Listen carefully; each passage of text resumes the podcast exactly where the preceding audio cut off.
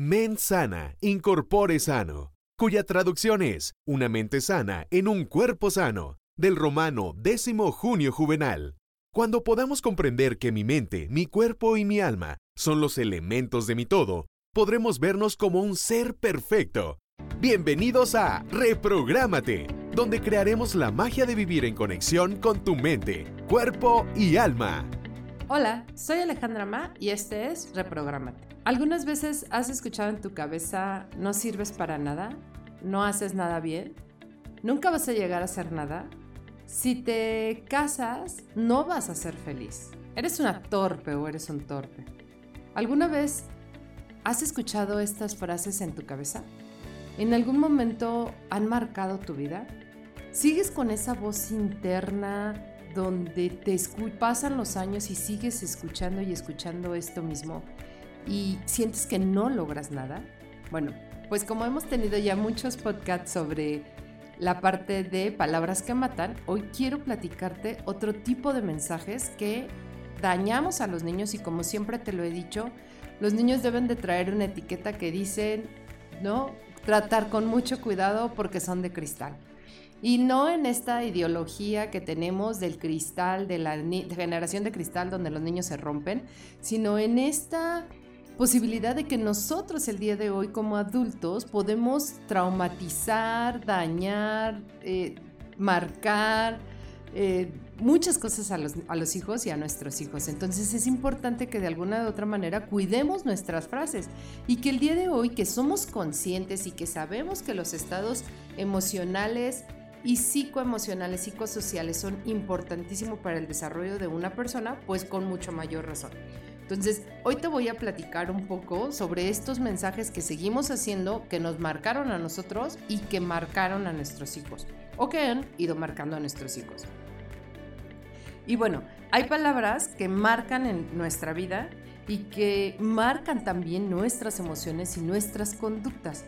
Por más que intentamos demostrar muchas cosas y por más que tratamos de hacer algunas otras tantas, estas vocecitas internas que tenemos dentro de nosotros no nos permiten ir avanzando. Y no porque no podamos, sino simplemente porque esta voz interna que me dice que no puedo o esta voz interna que me dice que lo estoy haciendo mal, me lleva a repetir la misma conducta, pues a veces es complicado callarla. Entonces, vamos a, hay que trabajar desde el amor absoluto, desde la compasión hacia sí mismo, desde el amor que me puedo tener eh, constantemente para poder entender que sí, estas palabras me dañaron, estas palabras me marcaron, pero que hoy yo decido qué hacer con mi vida y cómo hacer algo diferente. Porque constantemente nos estamos tratando de demostrar que no somos esa vocecita, pero le hacemos caso a la vocecita, ¿no? Y si, imagínate, ¿no? Que cuando tú eres pequeño o cuando eras pequeñita, eh, alguien llegó y te dijo una frase muy desagradable, alguien te dijo algo que te lastimó, pero en tu cabeza pensaste, si esta persona es un adulto y tiene más experiencia que yo y me quiere tanto, entonces lo que dice es verdad. Y pasan los años y tratas de superarlo, estudias, trabajas, maduras, maduras tus actitudes, te relaciones, te casas, haces muchas cosas y una y otra vez escuchas otra vez esa voz interna que te vuelve a decir cuánto vales. Qué tan tonta o tan tonto eres y qué tanto puedes o no puedes hacer. Y sigues resonando en tus oídos esas frases que te han marcado y parece que vas a hacerlo bien, pero muy dentro de ti te sigues diciendo no sirvo para nada, soy una torpe, nunca voy a ser feliz. Y cuando crees que esas afirmaciones actúan en toda tu vida, pues aún así siguen marcando. Y mira, vamos a analizar un poco qué es lo que hacemos como papás para que entonces estas marcas no las sigamos haciendo a nuestros hijos. Imagínate que cuando tú llegas a tu hija o a tu hijo, le dices, esta es mi casa y aquí mando yo. La información que tú le estás diciendo a tu hija o a tu hijo es que tú no tienes un lugar y un espacio en esta casa. Por consiguiente, tú no tienes un lugar y un espacio en este mundo, en este planeta, conmigo. Y entonces lo que hacemos es completamente anularlo o anularla emocionalmente donde no existes. Porque aquí yo soy el adulto y yo aquí mando y yo esto es mío. Y entonces al decirle palabras como estas, lo único que generamos pues es efectivamente que el niño o la niña entienda que no tiene ningún un espacio en ningún lugar. Cuando dices eh, tienes que hacerlo porque lo digo yo, el niño entiende que tiene que ir satisfaciendo a todos los demás y no tener una opinión sobre sí mismo. Tiene que ir y hacer lo que los demás dicen porque me lo dicen y porque la persona más importante para mí me dice que tengo que hacerle caso sin opinar y sin chisquear. Cuando le decimos, ¿te estás ganando un castigo? Lo único que le estamos diciendo a esa niña o a ese niño es que merece ser castigado por no satisfacer a los otros merece ser castigado por acciones que aunque no las entienda, va a ser castigado. Y entonces, claro, el niño o la niña de adulto se va a convertir en alguien complaciente para que no lo castiguen, para que no lo dejen de amar, para no ser castigado, porque aparte el castigo constantemente es el aislamiento. Te quito algo o te aíslo de alguna situación. Y entonces traumatizamos el castigo de una manera negativa. O sea, te portaste mal y te aíslo. Y pensemos un poco en, esto de, con los niños. Si tú me aíslas y me dices que está mal, ¿por qué no me ayudas a que socialmente me enseñes a cómo si está bien? Y entonces tú me puedes decir, oye Ale, pero es que se lo repito miles de veces, sí, pero quizá la manera en que tú se lo estás explicando a la niña o al niño no está siendo comprensible y requieres ponérselo con ejemplos. Un ejemplo, ¿por qué mentiste en la escuela? Y entonces él te voy a castigar porque dijiste una mentira. Pero él te escucha o ella te escucha mintiendo a ti. Y es como paradójico, tú no puedes castigar algo que tú también haces y que entonces el niño o la niña está repitiendo. Ok, la siguiente es como, esto te pasa por mal creado y por mal educado la niña o el niño entiende que él o ella es mala persona y que entonces todas las circunstancias de experiencia le suceden a ella o a él porque es una mala persona y entonces afirmamos con estas palabras que están siendo educados de buena o mala manera. Y claro, cuando vamos creciendo, cada vez que tenemos sucesos o experiencias desagradables, lo primero que pensamos es, me están castigando, Dios no me castigues, ¿por qué me pasa esto a mí? Eh, ¿Por qué si yo soy tan buena persona me suceden cosas malas? Sin entender que solamente son eventos y que yo le pongo la carga emocional ante estas situaciones. Y entonces qué difícil que siempre le tenga que vivir bajo el castigo de lo bueno y lo malo, porque aparte le pongo juicio. Si tú dentro de mis amigos o dentro de mi eh, plano social no te comportas como debería de ser, vas a ser castigado conmigo. Por mi látigo, por mi desprecio, por mi ley del hielo, y te voy a anular constantemente. Y es algo que hemos estado viviendo hoy con una perspectiva, un ejemplo con esta perspectiva de género. ¿no? Vemos a miles de personas anulando las opiniones de otros o de otras y como defensa anulamos también a los otros. Y esto no puede ser. Requerimos entender que cada uno de nosotros tenemos nuestra propia visión y nuestra propia percepción de las cosas. Por eso es importante. Ok, si puedes identificar tus frases, será importante que puedas identificar también tus acciones. Y te voy a platicar varias acciones que hacemos y que estas acciones son mecanismos de defensa. Y estos mecanismos de defensa los utilizamos cuando algo que me pasó tan fuerte y me dolió muchísimo, yo ejecuté un mecanismo de defensa para poder sobrevivir a ese dolor, a esa traumatización.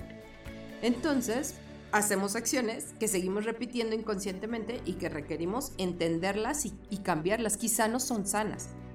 Eh, si hoy como adulto no sabes poner límites y no sabes decir que no, a todo eres muy complaciente, lo más seguro y lo más probable es que de niño te silenciaron, te anularon no te dejaron expresarte emocionalmente y no te dejaron tener una opinión sobre las cosas. Si hoy tienes problemas de, comida, tanto comes mucho o tienes atracones o tienes trastornos alimenticios, tiene que ver porque hay una traumatización en un elemento primario, que es la comida, la alimentación. No es lo mismo comer que alimentarte. Comer es como esta necesidad biológica de un nutriente hacia mi estómago. Y la alimentación tiene que ver con un vínculo materno. Mi mamá me enseñó, bueno, nuestras mamás, a cada uno de nosotros nos enseñó a vincularnos con la comida. Entonces, la, manera que yo me voy vinculando tiene que ver en la manera que también me vinculo con mi mamá y mi, mi papá de una manera externa, pero también me vinculo con ellos. Y entonces, si yo tengo problemas con la comida, probablemente estoy teniendo mala relación con mi mamá o he tenido muy mala relación con mi mamá. Y entonces me obligaba mi mamá a terminarme todo. Me obligaba a come porque tienes que terminar de comer. Come porque la comida no me la regala. Come porque es la única manera. Y hacía una obligación la comida. Y entonces esto generaba sensaciones o emociones desagradables ante la comida, que hoy una manera de expresar ese desagrado, pues es comiendo. ¿Ok? Eh, si cada vez eh, que tú vas, un ejemplo, y estás enojada o enojado o triste y compras objetos, vas y compras objetos y te sientes feliz, como fui a comprarme ropa y estoy súper feliz. No iba a la plaza comercial, no iba a comprar nada, pero me puse a comprar algo y me sentí feliz y me sentí súper bien. Tiene que ver porque estás llenando vacíos. En algún momento en tu niñez, mamá o papá recompensó ausencias. Te dio objetos y te dio cosas a través de la ausencia de papá y mamá. Entonces, hay unas recompensas donde entendemos que el amor se expresa con dinero o se expresa con objetos o la calidez. Y entonces, claro, siempre que yo obtengo algo nuevo, me pongo feliz, porque entiendo que entonces el amor tiene que ver con objetos. Y quizá el amor, y altamente, y yo podría asegurar que el amor no tiene que ver con obtener objetos. Eh, si compras muchas cosas, como mucha comida, que se, de repente se te echa a perder, o compras muchas cosas, eh, objetos de limpieza, objetos para la casa. Yo tengo una amiga que amo y sé que escucha los podcasts y no voy a decir tu nombre, pero sabes que eres tú. ¿No? En una ocasión fuimos a su casa y estábamos en su casa y me dijo, y acompáñame a la bodega de la azotea, ¿no? Y a la hora que abrió, había miles de papeles de baño. Así, miles, miles, miles de papeles de baño. Había muchísimo, todavía ni siquiera era pandemia. Y entonces con esta situación, cuando yo empiezo a preguntarle por qué tiene tantos papeles de baño, ella me platica que cuando fue niña, en una ocasión se quedaron sin dinero y que lo primero que empezó pues a dejar de haber en la casa fue el papel de baño y que conseguían periódicos para poderse limpiar y que esto fue muy impactante para ella. Fue algo que jamás en la vida, y me lo platicó llorando, y yo sé que esto es algo que te duele mucho y te amo y te acompaño, pero no es funcional. Y ese día lo platicábamos. Y entonces ella me decía que el sentirse otra vez de esa manera implicaba sentirse carente de la vida y carente de todas las posibilidades que hay.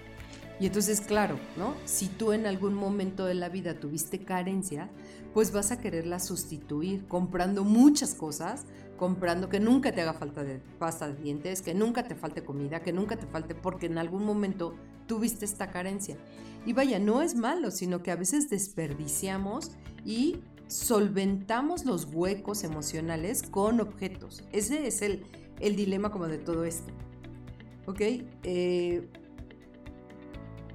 un ejemplo, si un día te importa mucho el qué dirá, te importa mucho qué piensan los demás, eh, si cada vez que alguien dice un comentario de ti tú entras en una crisis, es probablemente porque de niño o de niña fuiste humillado o humillado y no quieres volver a pasar por esa humillación, no quieres volver a pasar por esa sensación y entonces te vuelves una manera como de que te importe mucho el que dirán para que hoy no digan nada que te pueda lastimar.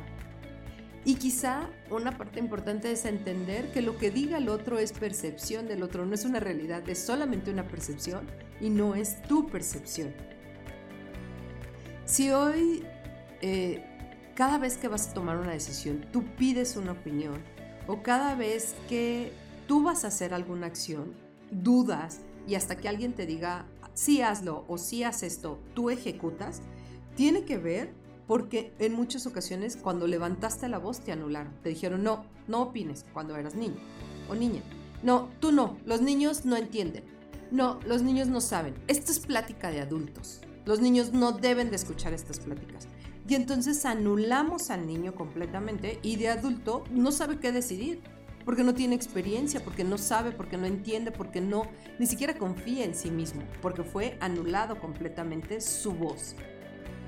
Y si te cuesta mucho trabajo demostrar tus emociones y debes de esconderla, o lo primero que te viene a la mente es no debo de llorar porque entonces soy débil, o si me río muy fuerte, ¿qué van a pensar? ¿Me van a decir que estoy mal? Es, tiene que ver porque de niño o de niña reprimiste emociones y al reprimir estas emociones, te anularon emocionalmente. Te dijeron, no puedes sentir porque si sientes estás mal. Y, y te recuerdo esta frase. Si el adulto que más me ama es quien me dijo estas palabras, pues entonces tiene razón. ¿Por qué? Porque me ama y me lo dijo desde el amor. Ese es el razonamiento de un niño. No, no tiene que ver con que no estaba enojado, no, no tenía herramientas. No, claro, este, no sabía cómo educarme. Sí, claro, eso es lo que sucede hoy de adultos, pero como niños nos deja marcados esta situación. Hoy de adulto hacemos un trabajo de compasión, de aceptación y de entendimiento que mi papá y mi mamá no pudieron hacer conmigo. No tuvieron las herramientas para poderme hacerme sentir segura de mí, darme esta fortaleza. No lo hicieron. Y hoy los entiendo los perdono y me perdono a mí por exigirme eso que no era mío. Para el siguiente podcast espero que me puedas acompañar y te voy a platicar cómo reprogramar estas frases.